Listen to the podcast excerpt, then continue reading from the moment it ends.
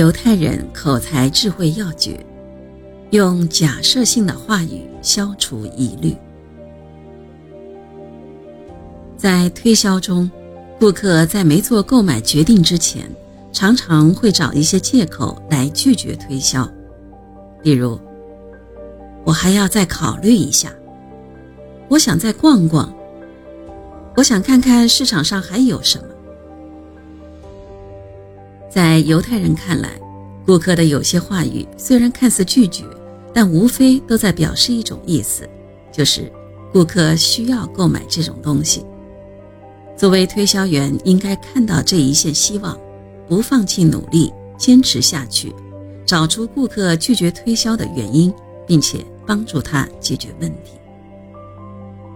一位推销语言处理机的商人，在听到顾客说出“我想再看看”时，这样说：“我明白了，您所唯一担心的是这台机器不能像计算机一样收付应收账款。”如果我能满足您的这个要求的话，您就会购买它的，是吗？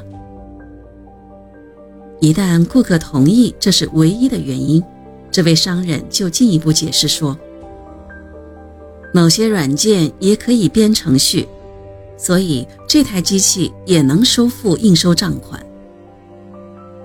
很明显，商人用这种“如果你会”假设性的话语。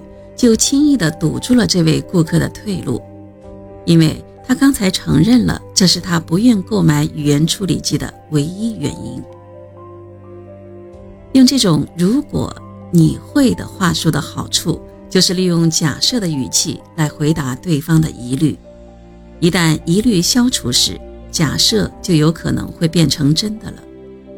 比如，推销员在推销保险遭到拒绝时，就这么试问。您不要这张保险单的唯一原因是担心您在丧失劳动能力后还要付保险费，是吗？是的，是这样。顾客认真的回答。但是，如果有种方法可使您在丧失劳动能力后免付此项费用，您就会接受这张保险单的，是吗？哦，这个问题是唯一的原因，是吗？是的。顾客答道：“推销员向顾客这样解释：只要多花几美元，就可在您的保险单上加上丧失劳动能力后免交保险费。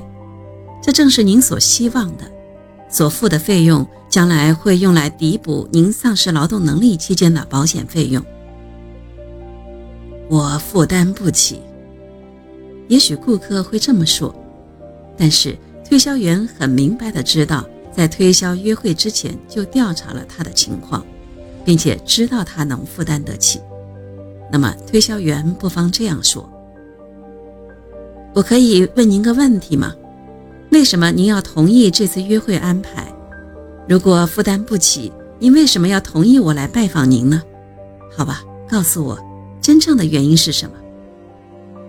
我想跟妻子商量商量。”顾客只好承认，现代男人都希望成为有主见的人。如果能和不受别人左右、自己拿主意的人坐下来洽谈，那就真是太好。很显然，这样的鼓励，顾客是乐意接受的。